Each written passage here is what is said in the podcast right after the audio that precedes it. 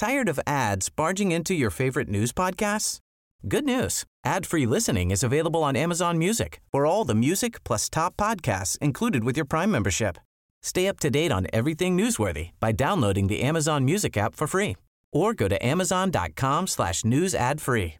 That's amazon.com slash news ad free to catch up on the latest episodes without the ads. Nada más por convivir. Política, cultura y ocio con Juan Ignacio Zavala y Julio Patán. Iniciamos.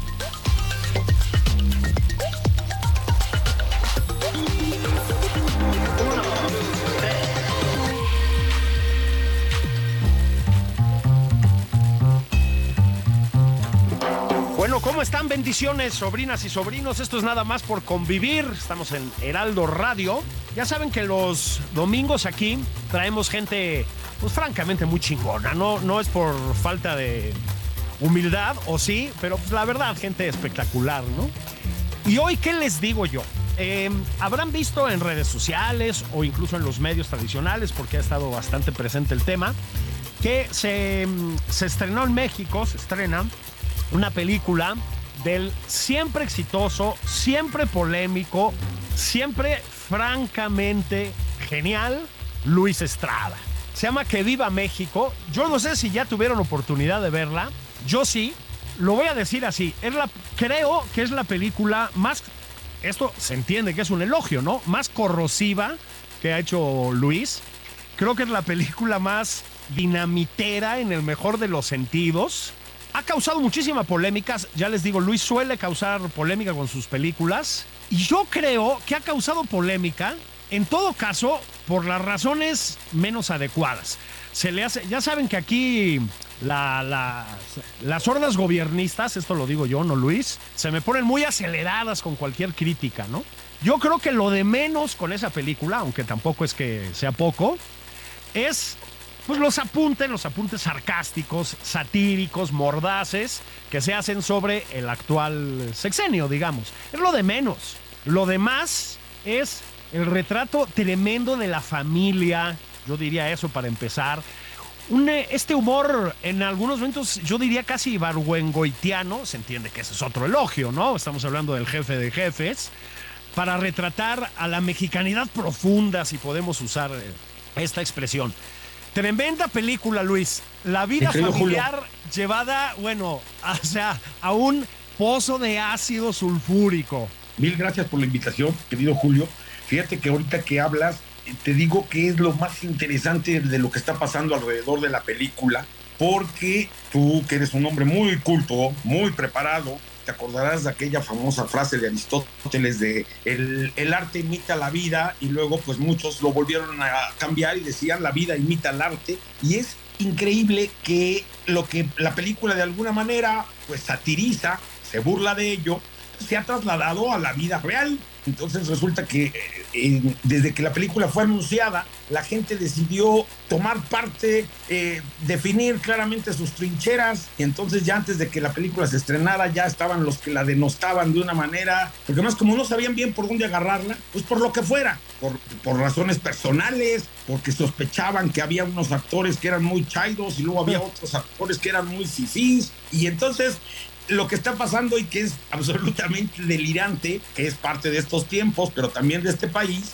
pues es que lo que la película cuenta se trasladó a la vida real. Efectivamente, yo quise hacer una película que fuera incómoda para todos, con premeditación, alevosía y ventaja, y creo que lo conseguí con creces. Por supuesto, pues eso crea, en fin, también síntoma de los tiempos, pues estas eh, posiciones encontradas y entonces aparecen eh, grupos organizados para llamar a un boicot a la película y bueno, pues todo eso creo que ayuda porque ya lo decía P.T. Barnum que no había publicidad mala. Ah, sí, absolutamente, ¿no? Para la taquilla es bueno y déjate la taquilla para que la gente vaya y la vea, caray. Así de sencillo. Miren, para, para quienes no la han visto, brevísimamente, es una especie de regreso del hijo pródigo, ¿no? Pero todo, o el reverso del regreso del hijo pródigo. Un eh, hombre que ha hecho fortuna, digamos, o que se ha hecho de una buena posición económica en el país, decide regresar a su pueblo, ya les digo, un pueblo del México profundo, porque ha muerto el abuelo y pues quiere ir a ver qué onda con la herencia y todo lo demás. Se va con la familia y se topa con la familia de antes, con el papá, con la mamá, los hermanos, etcétera, etcétera, etcétera. Y bueno, es verdaderamente un paseo por una pesadilla absolutamente brutal. Tienes un humor, Luis, este, que muy pocas personas se atreven a tener en este país, y sobre todo en el cine, tal vez por escrito lo hemos visto un poquito más. Pero el cine mexicano no se permite estas cosas. Tu mirada hacia, pues eso, hacia el mexicano promedio, no sé si decirlo de esta manera, hacia la mexicanidad, es muy poco complaciente. Es decir, verdaderamente, sobre todo creo que en esta película, nada complaciente. Es un retrato tremendo, mordaz. Mira, Julio, citaste a Barbuengoitia, que para mí literalmente es Dios, voy a decir una de esas cosas que a mucha gente le molestan, pero para mí, la verdad, por ejemplo, Las Muertas es el único libro que se le puede poner al tú por tú a Pedro Páramo. Sí, sí. ¿Y, ¿Y qué te digo yo alrededor de lo que ocurre cuando tú no eres complaciente, eh, indulgente y paternalista, sobre todo, por ejemplo, con los pobres? En la historia del cine mexicano y del cine mundial, siempre ha habido películas que de alguna manera han buscado esa caricatura de los que para muchas personas son intocables, por supuesto, y con toda proporción guardada. Quienes conozcan lo que ocurrió cuando Buñuel hizo Los Olvidados y que había puesto a los pobres como unos cabrones, bueno, lo querían expulsar del país, lo querían crucificar, y hay cosas que se conectan porque literalmente fue Octavio Paz el que puso en orden este, las cosas hablando como la gran película. Un poco pasó también con Mecánica Nacional. Claro, claro. una película muy popular, pero a la gente no le gustaba cómo salíamos retratados los mexicanos y entonces le querían dar de patadas ese espejo. En el cine universal hay un ejemplo, porque además fue una película para mí muy importante como influencia para escribir esta, que se llama Sucios, Feos y Malos, Grupo Sport Cative de Héctor Escola, y Héctor Escola también lo querían sacar de Italia y excomulgar porque se había atrevido a decir que había algunos pobres que eran unos hijos de la chingada. Y entonces, pues un poco ahora que, que, queremos endiosar por el discurso presidencial, que por definición los pobres tienen que ser buenos y no pueden tener ninguna debilidad, ni pueden ser víctimas de ninguna crítica, pues hay muchas gentes que dicen, no, no, no, Luis Estrada es un clasista, porque habla mal de los pobrecitos. Entonces, pues literalmente se vuelve una paradoja, porque estos tiempos, y tú lo has estado hablando mucho, muchas veces, de, corrección política, doble moral, hipocresía, de, uy, ya no se le puede llamar gordo a un gordo porque no se vaya a ofender y entonces pueda cancelarnos o flaco un flaco, en fin, esta cosa de, de, que, de que de veras debemos de, de regresar a tiempos de la Santa Inquisición, donde tú tienes que ser muy cuidadoso con todo. Está, por supuesto, la muy reciente historia de los libros de Roald Dahl, que ya los están escribiendo para quitarle a las brujas que eran feas y que eran gordas y que eran peludas, y ya entonces ya todo se tiene que ser con eufemismos. Y yo, la verdad es que decidí que que viva México no me iba a autocensurar, no iba a tener este este cuidado eh, hipócrita de, uy, no vaya a ofenderse a alguien, sino quise hacer una película deliberadamente provocadora, sobre todo por los tiempos que se viven en este país. Tiempos de verdad, de locos, de, de, que te tienes que, que, declararle la guerra a los que no piensan como tú, a donde hay que dejar de lado cualquier zona de grises y todo lo tenemos que manejar con blanco y negro y esquematismos. Y bueno, y, por lo que yo he podido sentir de las reacciones en las redes sociales, pues es que eso que la película habla y que serían, según yo, sus grandes temas, que es la, polarización y la intolerancia, pues la estoy viviendo, pero pues creo que forma parte. Eh, ahora sí que había hay un refrán del pueblo bueno y sabio que dice, quien no quiera ver fantasmas, que no salga de noche. Y yo salía y yo me salía a pasear a las 3 de la mañana y creo que es parte de, efectivamente de, de, cualquier propuesta artística con la pretensión de tener artística la propuesta, porque habrá quien diga, no, no, no, eso no es arte, eso es este entretenimiento. Pero yo sí, de alguna manera estaba consciente de que iba a ser una película muy polémica, porque es una película sobre estos tiempos. Y estos tiempos están rudos. Y tú lo sabes bien también. No, bueno, rudísimos, rudísimos. Fíjate que es este inevitable comentar que están contigo y esto solo puede ser una buena cosa. Tú hablas de los tiempos de polarización que efectivamente vivimos. Bueno, pues tienes contigo una vez más, porque son dos actores además eh, habituales en tu obra, dos colaboradores tuyos, faltaba más, extraordinarios, pues tienes a mi querido Joaquín Cosío y a Damián Alcázar. El señor Cosío lo ves en las redes sociales y le pega duro a la cuarta transformación. Es crítico, es mordaz, confronta, es cabronzón como debe ser. Y Damián Alcázar, por su lado, ha optado, no ha optado, digamos, en sus convicciones está exactamente lo contrario, está del lado del presidente y tal. Bueno, aquí se juntan. A propósito, hacen más de un papel ambos. Este, no quiero hacer spoilers, pero dejo ahí ese dato. Bueno, aquí se juntan y además tienen una química francamente muy, muy buena los dos. Otro mundo es posible, Luis. Mira, esta película creo que es el mejor ejemplo de ello, porque tú pones a los, a los ejemplos más populares y obvios. Yo creo que Damián y Joaquín, que efectivamente no creo que sea spoiler, porque también lo he usado como parte de la campaña, interpretan a tres papeles cada uno. Les quise poner un reto, efectivamente han formado parte ya de, de varias de mis películas, además son mis amigos, y yo quise además de ponerles este reto profesional, este reto actoral, este reto para ver hasta dónde ellos ya se sentían muy en su zona de confort, haciendo con la mano izquierda muy fácil, y, les, y de verdad a la hora de escribir el guion dije, ¿cómo los puedo yo desafiar? ¿Cómo los puedo yo retar? Y decidí, desde antes de poner la palabra, la primera palabra en el guion, imaginar que cada uno iba a interpretar tres personajes completamente diferentes y creo que es extraordinaria la forma en lo que lo hace. Pero hablas del otro tema que para mí es bien importante, porque yo creo que es de las cosas que de verdad más orgullo y gusto me dan de la experiencia de haber hecho la película. Porque efectivamente están en las antípodas, en los polos opuestos, pero también habíamos otras 350 personas, Julio, que hacíamos la película esas 350 personas, todas teníamos posiciones políticas diferentes, algunas a favor, algunas en contra, algunas más como la mía, que pretende ser un poco moderada y tratar de poder equilibrar que hay cosas positivas, que hay cosas negativas que se deben de criticar. Y logramos un clima de, diálogo, de no las rehuíamos al tema, cosa que para mí también es importante contarlo porque no, no como en nuestras viejas familias que se decía, oigan, vamos a trabajar, pero aquí no se habla ni de política, ni de religión, ni de fútbol. No, aquí hablábamos de todo y todos lo hablábamos con respeto, que creo que es un poco lo que está faltando en estos tiempos, con, con ganas de oírnos, de escucharnos, de entendernos y había cosas en las que nunca nos íbamos a poner de acuerdo, pero que nunca nos faltamos al respeto, ni nos encasillamos con adjetivos y etiquetas de, no, no, pinche Damián es un chairo y Joaquín es un fifí.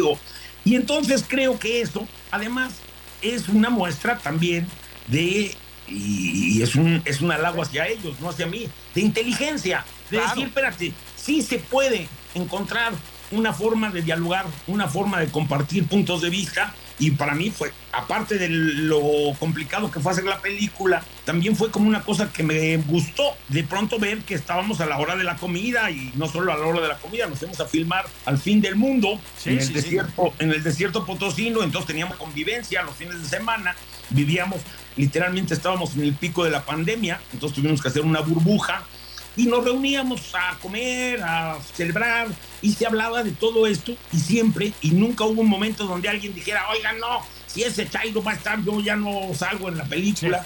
Y entonces creo que la verdad es un muy buen ejercicio de moderación y de inteligencia de que el diálogo es posible.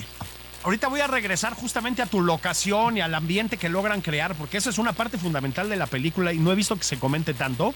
Pero antes sí quiero decir una cosa. Mira, Luis, lo, de Damián, yo un millón de veces no he estado de acuerdo con lo que dice Damián Alcázar, ¿eh? y me parece que se, equivoca en muchos aspectos y tal.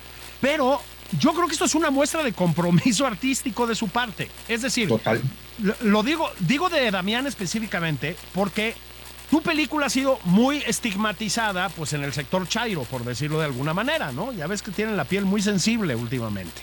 Ya ves, tú ya estás cayendo en eso que estoy criticando. No, no, no, pero es, es cierto, hay mucha sensibilidad allá. Y para él, a ver, hombre, él que pertenece a aquel lado del espectro ideológico, por decirlo así, pues requiere un compromiso artístico muy fuerte, aventarse una película así, decir, ¿sabes qué? Me interesa la película, me gusta trabajar con Luis, me gusta trabajar con Joaquín, lo que sea, me aviento el tiro. Pues hay que reconocerlo también, ¿no?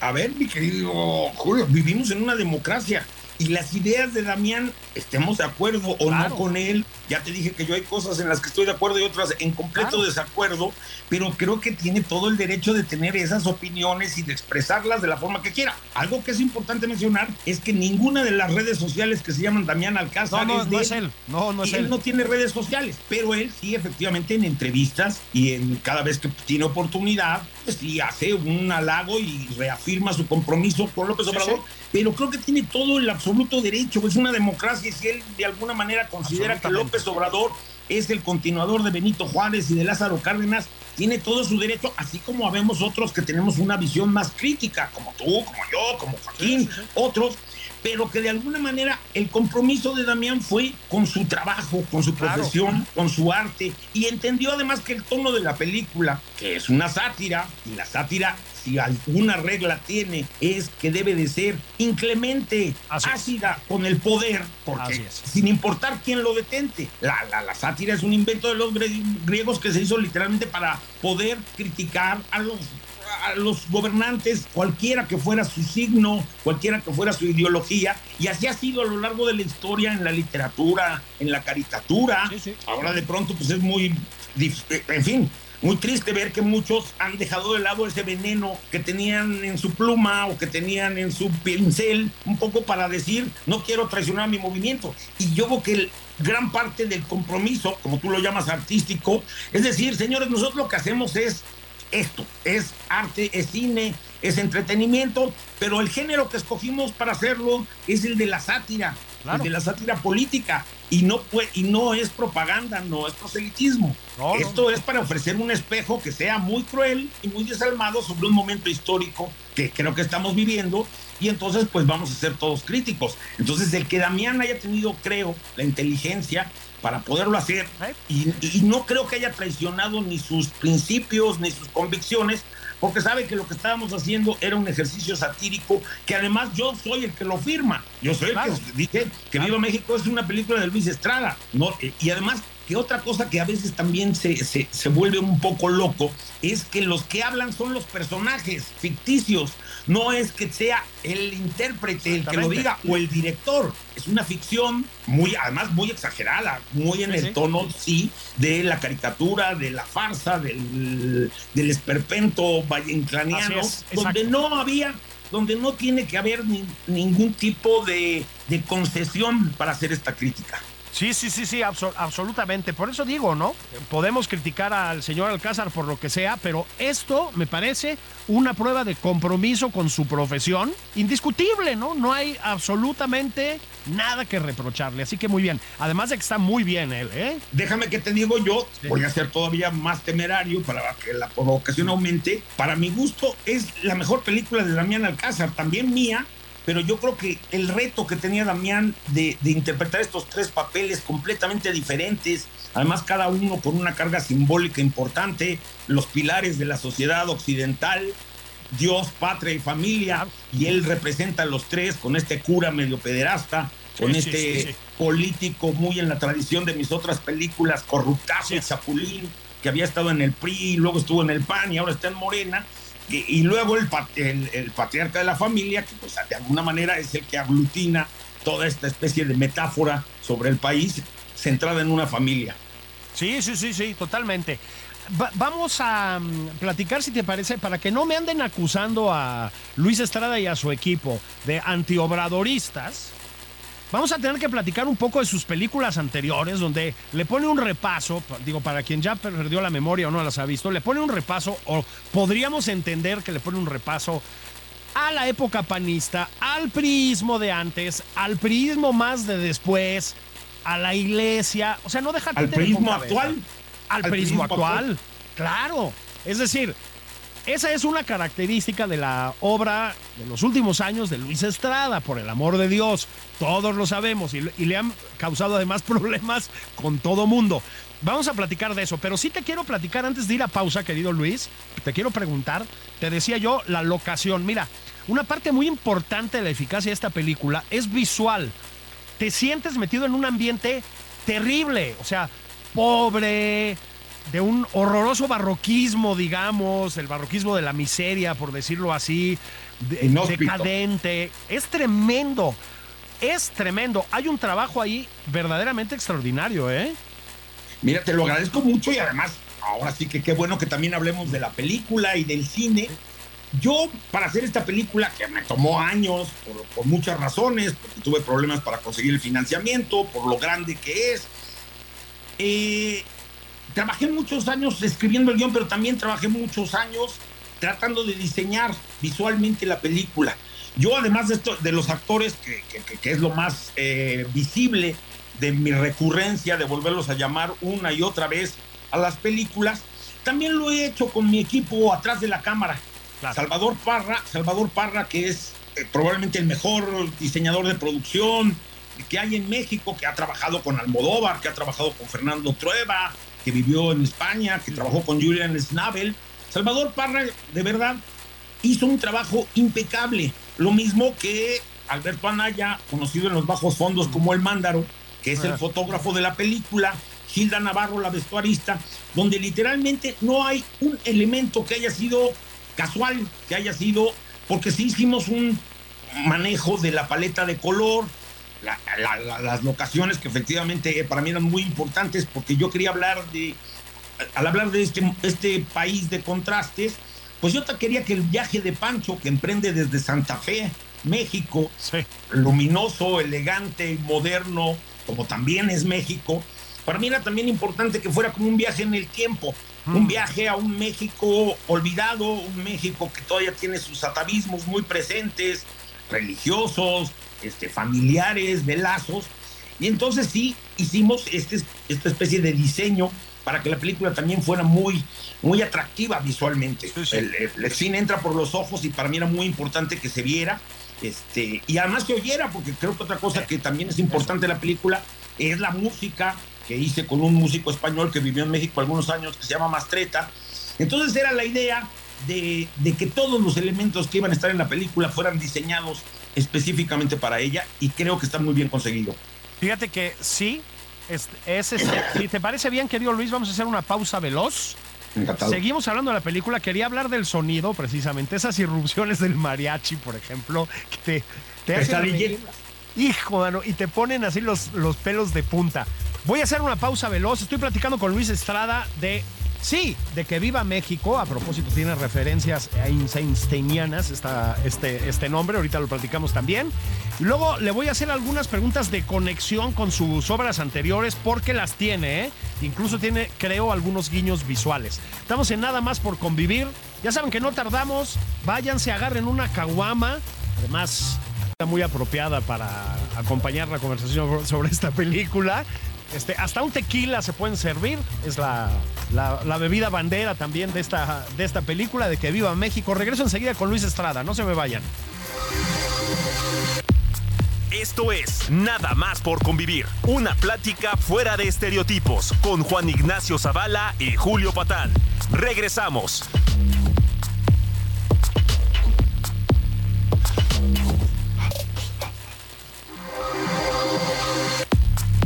Ya estamos de regreso en Nada más por convivir. Aquí Juan Ignacio Zavala y Julio Patán.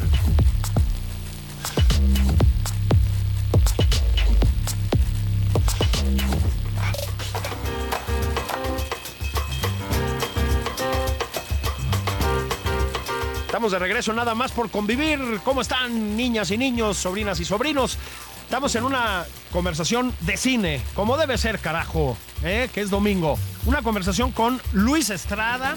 Ya saben que mm, circula por este país. Que viva México, le pese a quien le pese, está circulando. Lo bueno es que lo disfruta mucho más gente de la que lo lamenta. Eh, Luis, te decía yo antes de irnos a la pausa hablábamos de la potencia visual de la película, el cuidado que pusiste en los aspectos visuales. Ya sé que parece una obviedad, pero no todos los cineastas tienen ese cuidado con sus obras, ¿eh? O sea. Tired of ads barging into your favorite news podcasts? Good news. Ad-free listening is available on Amazon Music for all the music plus top podcasts included with your Prime membership. Stay up to date on everything newsworthy by downloading the Amazon Music app for free or go to amazon.com slash news ad free. That's amazon.com slash news ad free to catch up on the latest episodes without the ads. Ah, ojo. Pero más allá de eso, tienes también un cuidado, casi voy a usar esta palabra, obsesivo con el sonido, Luis. Es una cosa que se percibe. Ahí es una película, digamos, en un registro muy alto, entran mariachis, gritan, mientan madres, hablan al mismo tiempo, pero a la vez el sonido está tan bien diferenciado, es decir, tiene una cantidad de matices. Supongo que eso fue también una chamba de locos, ¿no? Ya, Julio, qué bueno que además lo mencionas y qué bueno que hablas de todos estos temas porque he estado tan metido en la grilla que a veces parece que soy politólogo, editorialista de algún medio gris. No, yo lo que hago son películas y efectivamente cuando te hablaba yo de, lo importante que era para mí tener un equipo que fuera de verdad con el que llevo años trabajando y que han repetido reiteradamente en las películas. Otro de los de mis cómplices, por llamarlos de una mejor manera, más que colaboradores cómplices, son Santiago Núñez, hijo de María Rojo, que es el que me ha hecho el sonido directo de todas las películas. Él también pues ha trabajado en todo el mundo, tiene una gran carrera pero esta es la quinta o sexta película que hacemos juntos. Y Pablo Laj, que es el diseñador de sonido, este esposo de mi editora, Mariana Rodríguez, que también es otra vieja colaboradora y gran amiga. Y sí, el sonido, pues ahora sí que es, creo, una de las herramientas dramáticas más importantes en una película. O sea, no hay uno que sea mayor y otro y decir, no, es que yo prefiero privilegiar la imagen o prefiero privilegiar la edición o solo me concentro en los actores, porque sí es literalmente, voy a usar una figura a lo mejor un poco chafa, pero literalmente lo que un director de cine hace es como un director de orquesta. Y, si alguien piensa que es chafa, fue Antonio el primero que lo dijo, que un director no toca ningún instrumento, pero un director es el encargado en el que todos los instrumentos estén en, afinados en tono y en tempo para que las cosas suenen como tienen que sonar. Y entonces efectivamente el, trabajo sonoro y el trabajo musical fueron muy complicados porque además, ojo, tampoco hay que, evitar el tema. Es una película muy larga, es una película Que, tuvo, que tuvo un trabajo de...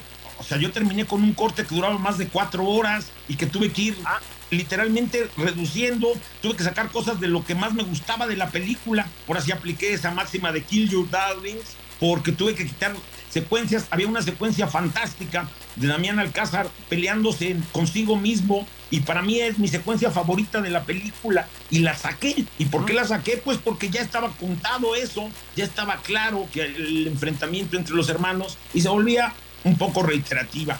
Entonces sí creo que aquí lo que manda es la historia y la historia es la que también te pide estos cuidados tanto visual como sonoramente, como musicalmente, porque también creo que tiene una, una banda sonora que ya está en, Spotify y en Apple Music, en YouTube Music y todo, que para mí es como decir, no podemos chafear, por así decirlo, en ninguno de los elementos, porque sabes qué pasa, que a lo mejor no de manera no de manera consciente, pero cuando hay cosas ah, como películas a las que te referiste sin decir su nombre que no cuidan las cosas, el espectador empieza a sentirse así como que no sabe bien a bien qué es lo que le pasa, pero está medio incómodo porque la foto está horrible, porque los diálogos no se entienden y te despegan de la historia. Y mi un poco, a veces lo consigo con mayor éxito y otros no, pero el chiste es agarrar al espectador y no soltarlo a lo largo del primer cartón de créditos hasta el último. Esa es un poco la, obsesión. Y tiene un, un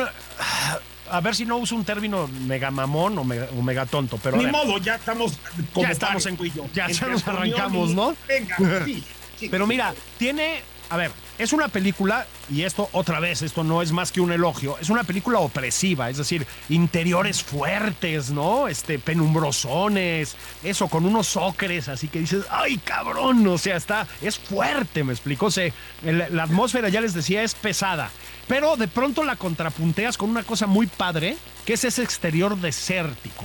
nos das como unos respiros de vez en cuando, ¿no? Unas saliditas. No sé si así lo calcularon ustedes, pero lo logran, ¿eh?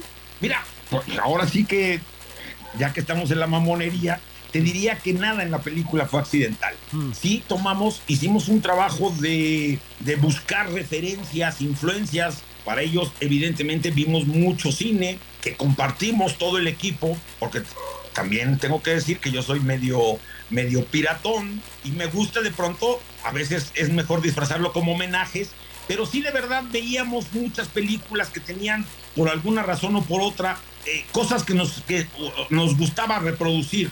También lo hicimos con la fotografía, muchos libros, muchos pintores, y ya que estamos en el club de la mamonería, pues todos los interiores era la idea de hacerlos un poco estilo Caravaggio, con mucho claroscuro. Claro, con la- claro. y lo otro que tenía que ser un contraste era el- lo inhóspito de el paisaje, lo inhóspito del terreno, lo inhóspito del clima del lugar.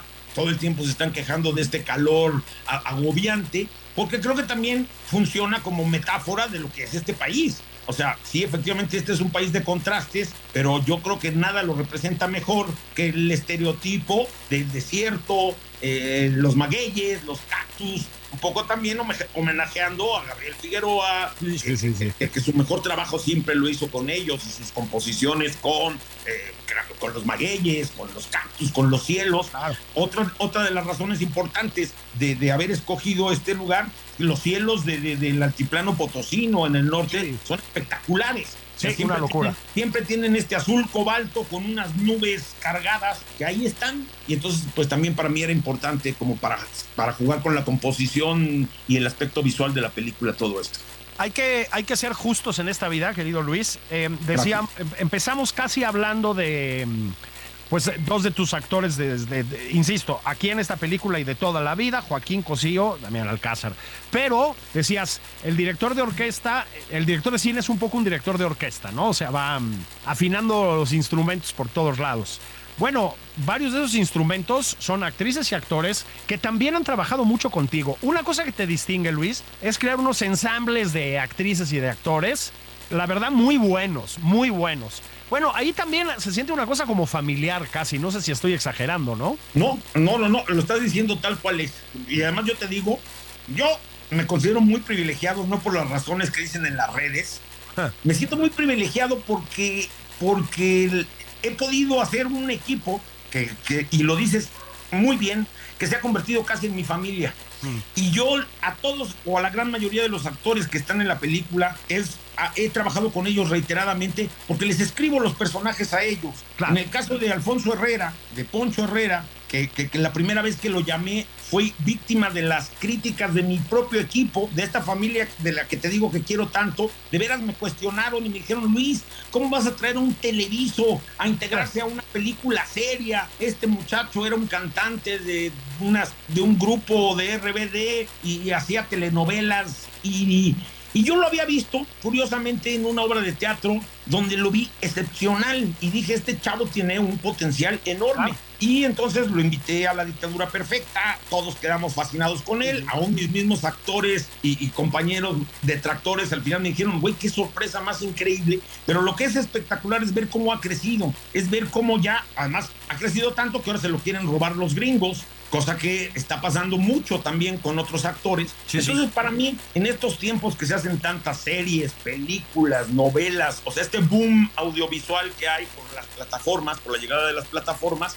podernos haber conjuntado a todos, porque además, esto es solo anecdótico, pero es importante, muchos de ellos tenían ofertas mucho más atractivas económicamente y decidieron de veras dejarlas de lado para poder venir a la película y entonces pues eso me hace, porque además también está, eso creo que interesante en este reparto excepcional que me llena de orgullo, pues actores de muy diferentes procedencias, Sí, sí, actores sí. de muy diferentes escuelas, está la maestra Angelina Peláez, está Enrique Arreola, muchos de la Compañía Nacional de Teatro, Así es. este, hay de Silvia Gutiérrez, Mayra Hermosillo, Alex Perea, en fin, un cuadro que creo que, porque además sabes qué pasa, que es una película coral, un poco sí, a diferencia de las otras, que, es- que, que tenía muy claro definido al protagonista, aquí sí hay un protagonista que es Poncho Herrera, que es el que sufre este via crucis de la clase media a, a donde termina, este, pues, pues de alguna manera sí, yo quería que esta película todos los actores que aparecieran tuvieran un peso específico, sí, deliberadamente estereotipado, que cada uno representara una, una cosa de esta complejísima sociedad. Este, y entonces, pues sí, traté de tener a los mejores y creo que con suerte lo tuve.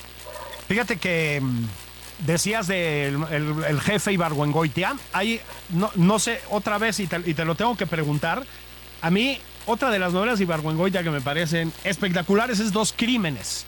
Y hay unas cositas de esa novela que, más que cositas, que también están aquí. Es decir, el ya chilango que vuelve a casa, a esa especie de México profundo, además a una zona minera árida, ¿sabes? Con el, la figura del, en este caso ya murió, pero la figura del abuelo, así cabrón, duro, exitoso. No sé si tenías un poquito Ibargüengoitia en la cabeza también. A Ibargüengoitia lo tengo en la cabeza desde que era adolescente. Eh. Yo te voy a decir mi encuentro con Jorge Ibargüengoitia, porque mi papá filmó una adaptación de Maten a León en 1975. Y yo tuve la posibilidad de estar cerca del rodaje cuando yo andaba ya muy adolescente, yo tenía 13, 14 años y, y leí el, el, primero leí el guion, luego leí la novela y literalmente encontré que era mi escritor favorito.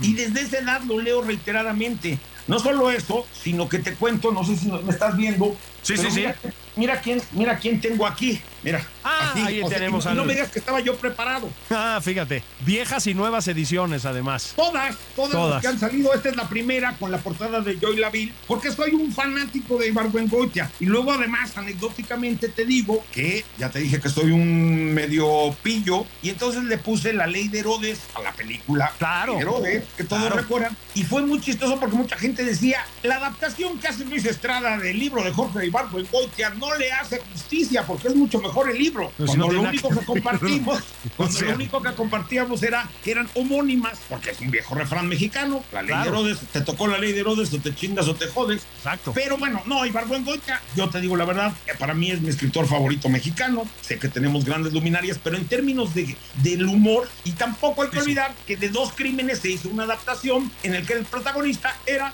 también Alcázar, Así de Roberto Schneider, Así es. Y, el abuelo lo hacía José Carlos Ruiz, salía Leticia Bucara, que también es otra actriz que forma parte de esta familia. Entonces, pues ahora sí que los vasos comunicantes están por todos lados. Sí, fíjate que sí, sí, además, nada más para, para que no se me despisten, el libro de Barlogoengoita que se llama La Ley de Herodes es un libro de cuentos, o sea, no hay manera, pues, ¿no? Y fantástico, además. Y fabuloso. El de La Ley de Herodes, el mejor de todos. Fabuloso, absolutamente fabuloso. Em, voy a empezar ahora sí a hablar de tus películas anteriores con una última escala. Te lanzaste a los cines, querido Luis. En los días de plataformas te fuiste a la pantalla grande. Mira, ya te dije que lo que más orgulloso me tenía era haber juntado este equipo y este reparto, pero probablemente lo segundo más orgulloso fue la locura y la necesidad de aferrarme a que la película se viera como yo creía que se debía de ver. Desde el principio, desde que yo empecé a escribir esta historia, porque además pues ya soy, no, no digamos un anciano, pero soy un hombre mayor.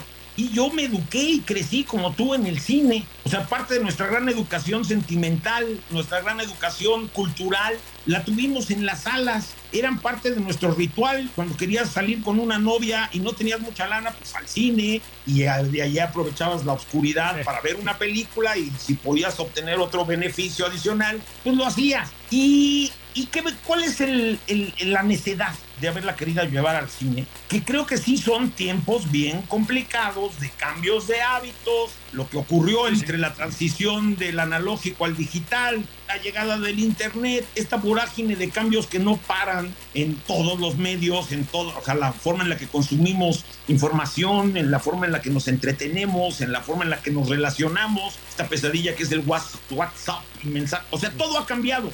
Pero hay cosas que creo que hay que tratar de cuidar y respetar, como los libros en papel, como los discos en físico y como las películas en el cine. Ya te digo que a lo mejor soy un, un, carcamán, un dinosaurio que todavía tiene ese pensamiento, pero el cine yo creo que lo, lo, lo, más importante es que es una experiencia colectiva.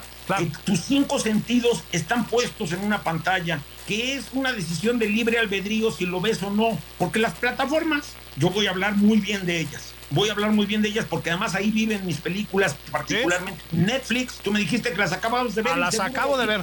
Sí, bueno, y, las viste, y las viste ahí todas porque es increíble que tengan una vida muy larga. Antes las películas eran un lío porque desaparecían, este, era muy complicado encontrarlas y el que de alguna manera estén disponibles en buena calidad, porque claro, si te metes al mundo, al submundo de la piratería, pues está todo eh, eh, digital. Pero creo que ahí están 4K, con un sonido espectacular, pero sí creo que el primer encuentro de una película, de una película tan ambiciosa, en, tenía que haber sido en salas de cines. Y me costó literalmente un huevo y la mitad del otro lograrlo. Por suerte, eh, después de un sonado diferendo y divorcio que tuve con Netflix, que fueron los productores, bueno, los financieros originales de la película, esta era una película original de Netflix, y cuando salió la famosa historia de, de Alejandro González Iñárritu y Bardo, en el que Netflix decidió hacer una excepción, pues yo me, me salió, tú sabes lo que es la envidia, ¿alguna pues vez la has tenido? Bueno, yo también. Y entonces me dio mucha envidia que hicieran esa excepción y, y literalmente pedí el mismo trato, me dijeron que ellos no me lo podían dar, este, pero encontramos afortunadamente una salida. Yo compré los derechos de la película, me endeudé para toda mi existencia, o sea que a lo mejor acabo abajo viviendo abajo de un puente. Dejen, dinero en taquilla, por favor, ¿no? Sí. Apiádense de mí. Sí, sí, sí. Aunque no les caiga bien, apiádense de mí. Este, o apiádense de mis hijos también, para, ya para que no sea personal. Y entonces me di a la tarea en una carrera loca contra el destino, porque el único error que cometí en mi negociación con Netflix para, para la separación fue que me di muy poco tiempo. Mm. Eh, yo creí que iba a ser más fácil, pero por suerte Sony Pictures International, que es una mayor este, americana, japonesa, este, vieron la película y le vieron un gran potencial y, se estrenó literalmente no solo en México, sino también en Estados Unidos y en países de Centro y Sudamérica, donde ya está la película en cartelera también, eh, con una apuesta gigante, que también pues eso es como un pequeño triunfo, porque no solo era la ambición de que llegara a, cines, sino que llegara a todos los cines, y ahí está la película, y que la vea quien quiera y quien no, pues en algún momento dado se le va a aparecer en la vida en otro lugar. Fíjense que estoy casi seguro, a ver si me equivoqué Luis, o si me está fallando ya la vista, pero en que Viva México hay un momento en que el protagonista entra a las sordidísimas oficinas del, pueblo a pues, hacer trámites, ¿no? Para no entrar en detalles. Y la cámara te enseña, según yo, un retrato de Miguel Alemán, que ya habíamos visto a propósito, también con don Damián Alcázar por ahí, hace algunos años, yo creo que a finales de los 90 en la ley de Herodes, ¿no? Sigue la cámara y te topas con el retrato del peje esto lo comento porque hay conexiones en tus películas, incluso en un sentido literal, Luis. Estás haciendo, yo creo que, a ver si me equivoco, pues, es a donde quería llegar. Una crónica en varios episodios cinematográficos del México contemporáneo, ¿no? Entre otras cosas. es una saga. Yo así un poco le pongo esa etiqueta. Hay unos que son más millennials y dicen que es un metaverso, estos, estos nuevos terminajos que se usan para describir películas que están conectadas entre ellas. Julio, es sorprendente y además creo que va a ser muy interesante cuando estén las cinco películas, La Ley de Herodes, Un Mundo Maravilloso, El Infierno, La Dictadura Perfecta y Que Viva México, porque tienen una cantidad de conexiones entre ellas que son un poco onanistas de parte de Jaime San Pietro y mías, porque los personajes están relacionados familiarmente. Los Reyes y los Vargas y los Pérez, que son las tres familias que, aparecen en esta saga de películas, están conectados y en todas, además de esos detalles que tuviste muy bien, con una muy mirada muy bien afilada, mm. hay muchas cosas que están conectadas. Te voy a poner un par de ejemplos. Eh, los, los reyes que aparecían en el infierno, que eran dos hermanos gemelos que interpretaba magistralmente uno de los más grandes, probablemente más grande todavía que Damián y Joaquín, Ernesto Gómez Cruz. En Actorazo.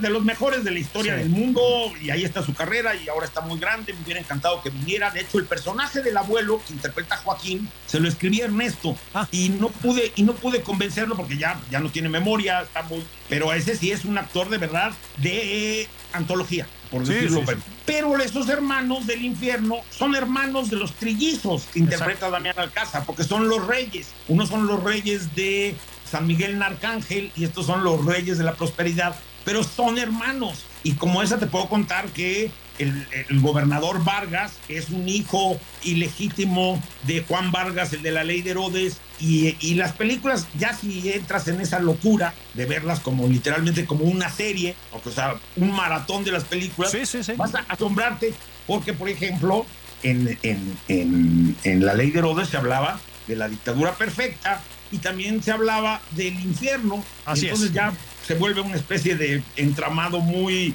onanista, es creo que el mejor término para describirlo.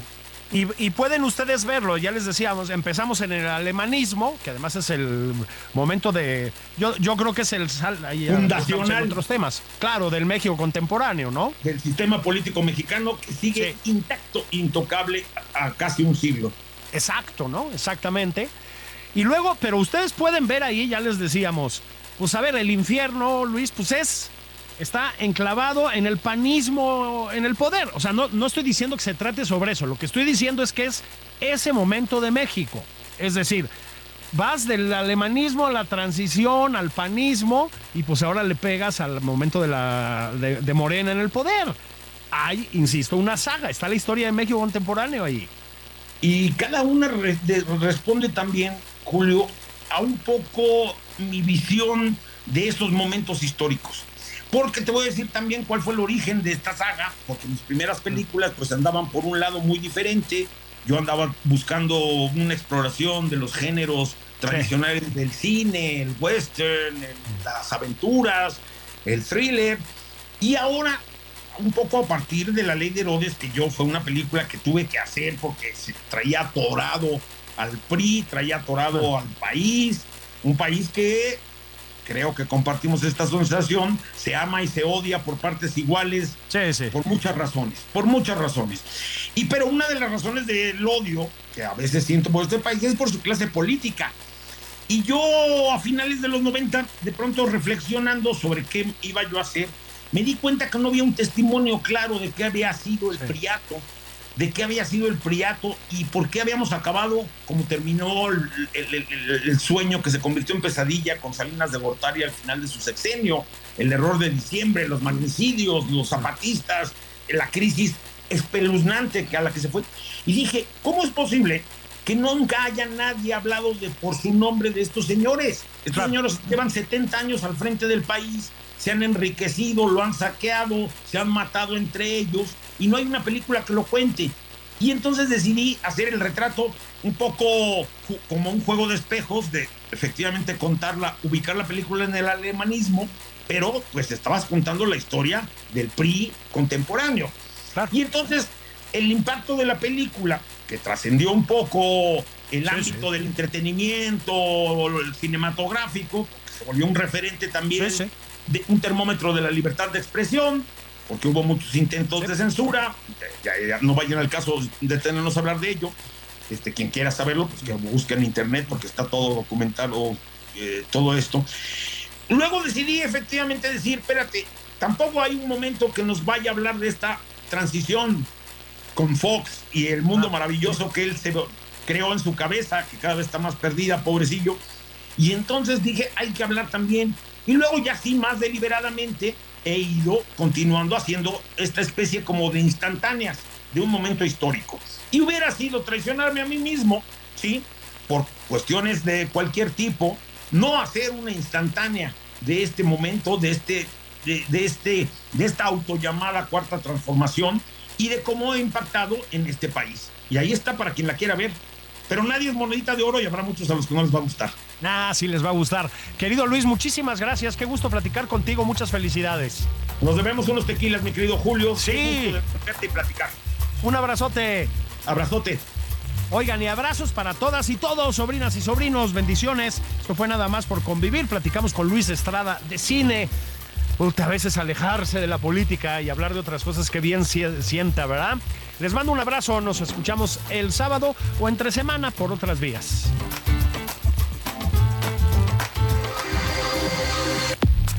Esto fue Nada más por convivir, el espacio con política, cultura y ocio, con Juan Ignacio Zavala y Julio Patal.